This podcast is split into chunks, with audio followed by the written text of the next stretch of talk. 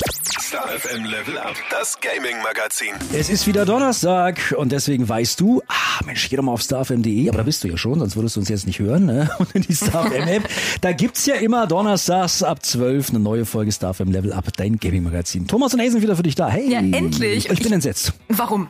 Ja, ich bin entsetzt über dich. Ich meine, da, da kaufst du, da kaufst du dir die Meta Quest 3 statt einer PS5. Wie Ja. lange reden wir eigentlich schon? Ich sage, wann kaufst du dir jetzt endlich mal eine PS5? Also ja, ein bisschen klamm und weiß noch nicht und mal gucken.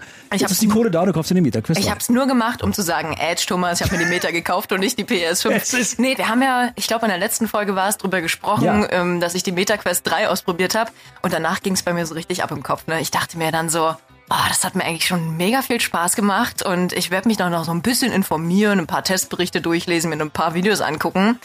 Ja, und letztendlich hat sich dann der Wunsch so herauskristallisiert, dass ich dieses Teil brauche und haben möchte. Erste Eindrücke, wie ist es? Mega geil. Ich habe es mir jetzt eingerichtet und es ist ja wirklich so, ne? Du hast deinen kompletten Desktop auf der Brille. Du kannst dann die Entfernung auswählen und dann wirklich virtuelle Tastatur. Du tippst halt einfach nur mit deinen Fingern irgendwo in der Luft rum. Also es ist schon geil. Und selbst nur irgendwie ein YouTube-Video zu gucken, macht wirklich viel Spaß, weil du denkst, du bist im Kinosaal.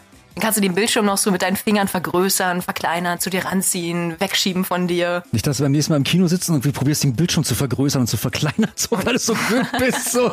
Ah, guck mal, die hat eine Meta-Quest, die probiert den Bildschirm ranzusehen. Ja, wahrscheinlich. Erster Geil. Eindruck ist schon edel. Falls du dich jetzt gerade fragst, hatte die MetaQuest 3 eigentlich jetzt auf, so wie sie davon schwärmt? Nein, hat sie im Moment gerade Nee, nicht. also das habe ich mir fest vorgenommen, dieses Teil niemals in der Öffentlichkeit zu tragen. Also Okay. man sieht ja immer jetzt die Videos, wo Leute die Apple Ja. Vision Pro oder auch die Meta Quest 3 einfach draußen auf der Straße aufhaben. Staubsaugen sogar, weil die dir zeigt, wo noch Staub liegt und so. Ja, hab's aber das finde ich dann albern. Also das, Bahn und so. Ich das wäre mir ja. total peinlich.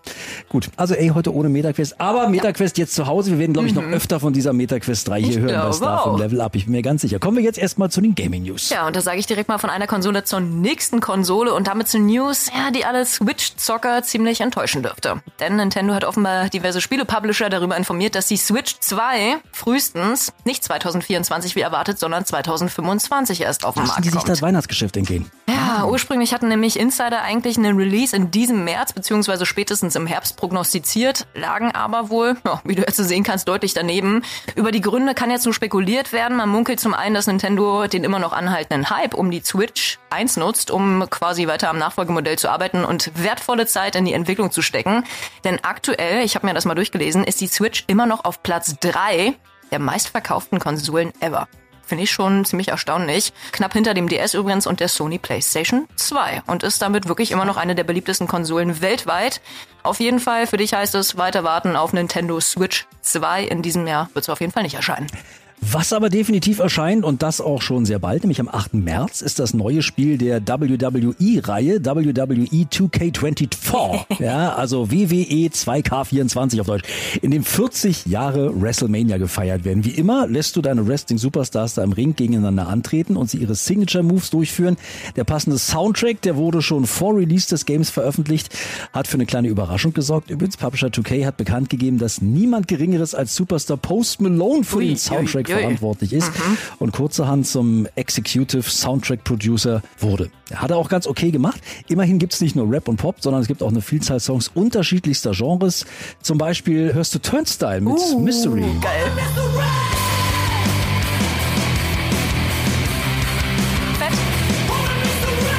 Jetzt kannst du dir dabei ja vorstellen, wie du im Ring deine Gegner vermöbelst. Ne? Oder auch feinsten Hardcore von Speed aus Australien ist zu hören.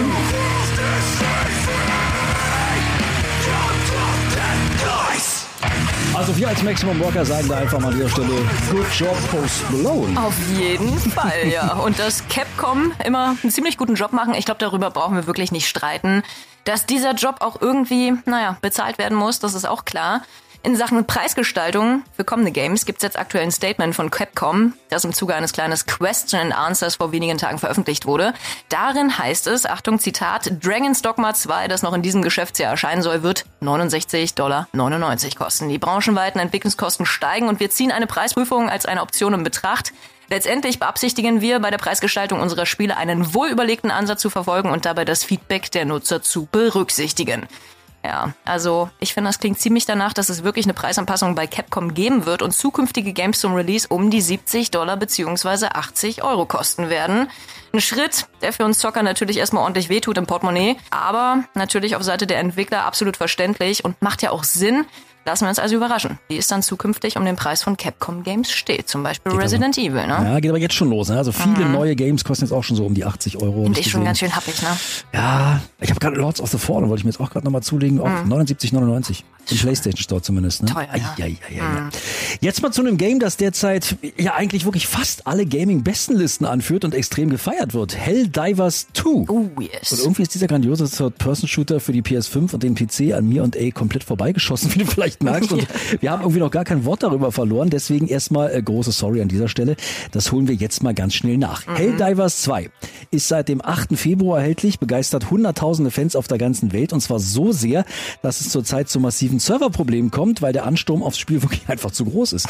Aktuell liegt die Serverobergrenze bei 450.000 Streams, soll aber laut Arrowhead Studios in den kommenden Wochen noch erweitert werden. Mhm. Ja, und darum geht's im Game. Helldivers 2 ist die Fortsetzung des Vorgängers aus dem Jahr 2015, wobei du das erste Spiel nicht unbedingt gespielt haben musst, um den Nachfolger zu verstehen. Im Third-Person-Multiplayer-Shooter musst du deinen Heimatplaneten über Erde entweder alleine oder, was noch viel mehr Spaß macht, bis zu drei weiteren vor einer Plage außerirdischer Kreaturen bewahren. Und dabei trittst du einer Klasse von Elitesoldaten bei, den sogenannten Helldivers eben, um mit ihnen zusammen mit Hilfe der ja wirklich krassesten Waffen den Planeten zu verteidigen. Im Alleingang macht das Spiel wohl die ersten paar Stunden noch Spaß, soll dann aber sehr anspruchsvoll werden und fast nicht mehr händelbar sein.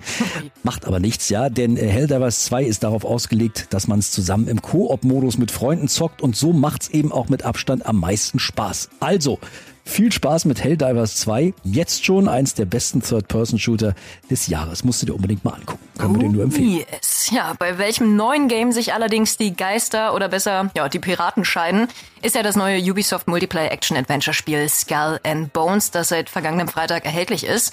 200 Millionen Dollar hat das Game angeblich verschlungen. Zehn Jahre hat die Entwicklung an dem Piratenspiel gedauert. Und es gab ja auch immer und immer und immer wieder Verschiebungen in den letzten Jahren. Dementsprechend war natürlich die Erwartungshaltung nach Jahren des Wartens enorm. Ursprünglich sollte es sich ja bei Skull and Bones ja auch nur um eine Erweiterung des sehr beliebten Assassin's Creed Teils Black Flag. Thomas, war das eigentlich dein Lieblingsteil? Nein. War ja nicht. Mein okay. Lieblingsteil ist Odyssey, aber ich spiele Black Flag tatsächlich auch immer noch. Ach so, okay. Mhm. Naja, auf jeden Fall sollte es eigentlich wirklich nur eine Erweiterung von Assassin's Creed aus dem Jahr 2013 werden. Ubisoft, die waren aber, naja, so sehe ich das, ein bisschen profitgierig und wollten ein bisschen was Großes und Eigenständiges erschaffen. Und das haben sie. Ob es allerdings gut geworden ist, naja, lass uns das Ganze mal ein bisschen beäugen. Wir tauchen nun ein bisschen mit dir in den Indischen Ozean im 18. Jahrhundert ein, in dem das Piratenspiel Skull and Bones angesiedelt ist. Das Feeling, das stimmt zu Beginn auf jeden Fall schon mal. Du befindest dich irgendwo zwischen schönen Palmen und Sonnenuntergängen auf dem offenen Meer zwischen Ostafrika und Australien und stimmst da so richtig schön mit deiner Piratencrew einen Shanty an. Macht okay. schon mal Spaß. Siehst du aus der Ferne dann ein fremdes Schiff, dann geht's nicht darum, ja, sich an den Verhandlungstisch bei Skull and Bones zu setzen. Nee, im Gegenteil. Es geht eigentlich nur darum, das gegnerische Schiff zu plündern, um an Materialien, Verpflegung und Rohstoffe für bessere Waffen und demzufolge auch größere Schiffe zu gelangen, um deine Crew zu ernähren. Ist nämlich auch sehr wichtig. Und auch an Land, naja, sieht's da nicht wirklich großartig anders aus. Du steigst eben aus, stockst deine Vorräte auf, nimmst Aufträge, gehen Waren an, passt dein Schiff so ein bisschen an, um deine Manufakturen zu erweitern und so weiter und so fort. Naja, wobei das Aussteigen vom Schiff auch nicht unbedingt immer Spaß macht, weil du nicht wirklich aussteigst, um beispielsweise jetzt eine Kokosnuss am Baum zu sammeln oder Bäume zu fällen, da du lediglich wirklich nur die richtige Taste im richtigen Moment drücken musst. Und selbst auf deinem eigenen Schiff kannst du dich nicht so wirklich frei bewegen, was ziemlich enttäuschend ist. Lediglich auf vorgegebenen Inseln darfst du dann wirklich mal dein Schiff verlassen und das Gebiet erkunden das aber leider von Insel zu Insel auch immer ziemlich gleich aussieht und nicht wirklich Abwechslung bietet. Was aber so ein bisschen Hoffnung macht bei Skull and Bones, sind die Worte von Lead-Designer Andy Ten, der weitere Inhalte in Zukunft in Aussicht stellt. We have a lot of things planned for the game. Wir haben eine Menge mit dem Spiel vor. Im ersten Jahr gibt es zum Beispiel in jeder Saison neue Piratenlords, neue Schiffe, Seemonster und Ausstattungsgegenstände für die Schiffe. Ihr könnt euch freuen. So look forward to it. Ja, kurz und knapp, aber auch nicht wirklich sehr detailreich. Aber lassen wir uns einfach mal überraschen, was Skull and Bones in Zukunft besser machen wird und welche Anpassungen es geben wird. Kleines Fazit erstmal von meiner Seite aus. Ich würde das Game nicht grundsätzlich erstmal schlecht machen oder es verteufeln, wie es ja in vielen Spieletests jetzt gerade der Fall ist. Denn Spaß, den wirst du auf jeden Fall haben, auch wenn er eher darin liegt, dann entspannt mit deinem Schiff durch schöne Gewässer zu fahren, ab und zu so ein paar Tiere zu jagen und dein Schiff nach erfolgreicher Plünderung ein bisschen anzupassen und deine Manufakturen auszubauen. Die ruhigen Momente, ich finde, die machen das Spiel aus. Eben nicht unbedingt die Kampfszenen oder die Story, die leider wirklich sehr flach ausgefallen ist und leider nichts wirklich erzählt oder Tiefgang mit sich bringt, was ich ja eigentlich erwartet hätte bei so einem Spiel, mhm. das zum Vollpreis angeboten wird. Dennoch, sage ich mal so, wirst du als Piratenfan und Liebhaber von schönen Szenarien auf deine Kosten kommen und sicherlich deinen Spaß an Skull and Bones haben. Da bin ich mir auf jeden Fall sicher. Und das Beste an der ganzen Sache, ich habe die Skull and Bones für deine PS5 und deinen PC klar gemacht. Willst du also die Vollversion for free haben, schreib's mal eine Mail mit einem Konsolenwunsch an gewinn.starfm.de. Mit ein bisschen Glück bekommst du das Spiel dann geschenkt von mir. Gewinnspiel läuft bis nächsten Mittwoch, also ganz viel Erfolg und schreib mal eine Mail toi, toi, toi, toi, toi. Mhm. Ja, und nicht hier den Sender kapern oder denkst du, ich bin Pirat, ich klaue mir das Spiel einfach, ich hole mir, was mir zusteht. Nein, Bitte nicht. Schön die Mail schreiben, ja, wir gehen hier gesittet vor. Wir gucken mal auf die Spiele der nächsten Tage, die da so rauskommen. Also heute, 22. Februar, kommt zum Beispiel King Arthur, Knight's Tale für PS5 und die Xbox Series. Traditionelles Dark Fantasy Rollenspiel mit rundenbasiertem System, in dem du als Erzfeind von König Artus die Insel Avalon von ihm befreien und ihn endgültig töten musst. Ja, dabei triffst du auf Schlachtfeldern auf düstere Gestalten, musst sie in taktischen Kämpfen Kämpfen ausschalten. Ursprünglich kam das Spiel schon 2020 raus für den PC und erscheint jetzt nun endlich auch für die Konsolen, also zumindest für deine PS5 und die Xbox. Jetzt am Freitag kommt dann ein Spiel für auch die PS4 und zum Beispiel auch die Switch. Ein 3D Jump and Run Game für jede Altersklasse in dem du dich so auf klassischen und nett gezeichneten 3D-Plattformen mit deinem niedlichen Charakter bewegst, Rätsel löst und Puzzle legst. Promenade heißt das ganze Ding. wenn das was für dich ist, dann ne, merkst du dir den Freitag mal vor. Oder den Mittwoch, den 28. Februar. Da kommen Brothers, A Tale of Two Sons im Remake raus für PC, PS5, Xbox und die Series X. Ein herzerwärmendes 3D-Action-Adventure-Game ab 16, ursprünglich aus dem Jahr 2013, in dem du die zwei Brüder Naya und Nayi auf ihren Abenteuern begleitest, um das Leben ihres sterbenden Vaters zu retten. Ja, währenddessen musst du Rätsel lösen, musst gegen Bosse kämpfen, die Landschaft und die Geschichte erkunden. Was neu beim Remake ist, ja, sonst wäre es ja kein Remake, eine verbesserte Unreal Engine 5 Grafik und die fantastische Möglichkeit, beide Brüder nicht nur im Einzelspielermodus zu spielen, sondern ebenfalls im lokalen Koop-Modus, cool. in dem du also mit einem Freund oder einer Freundin zu zweit beide Charaktere gleichzeitig spielen kannst. Ich liebe Couch Potato Koop Games. Ich liebe es. Aber ich habe immer noch keine PS5. Äh, ich, ich weiß, dafür hast du jetzt ein Meta-Quest. Äh, also das ist auf jeden Fall wieder mal neues Futter für die Couch und für deine deine äh, Joysticks, Joypads. Ja, soweit erstmal die Gaming News und soweit die aktuelle Folge Level Up. Wir genau. freuen uns jetzt schon auf Zocken und äh, auf deinen Besuch. Auch nächste Woche wieder Donnerstag ab 12 immer eine neue Folge Level Up. Bis dann. Bis dann.